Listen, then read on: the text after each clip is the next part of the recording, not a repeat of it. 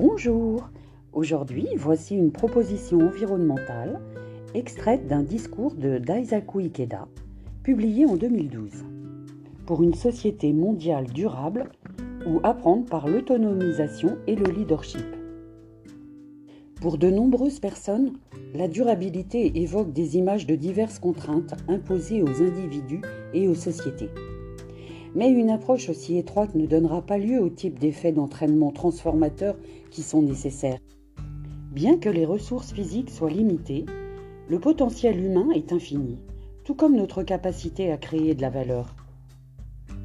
La véritable signification de la durabilité est à mon avis un concept dynamique dans lequel il y a un effort ou une compétition pour générer de la valeur positive et la partager avec le monde et l'avenir. En termes simples, les efforts déployés par les personnes, les communautés et les sociétés au profit des autres mettent en évidence nos aspects les plus positifs et les plus créatifs. De même, l'amélioration la plus profonde de notre condition actuelle survient lorsque nous nous efforçons de décider d'un avenir meilleur.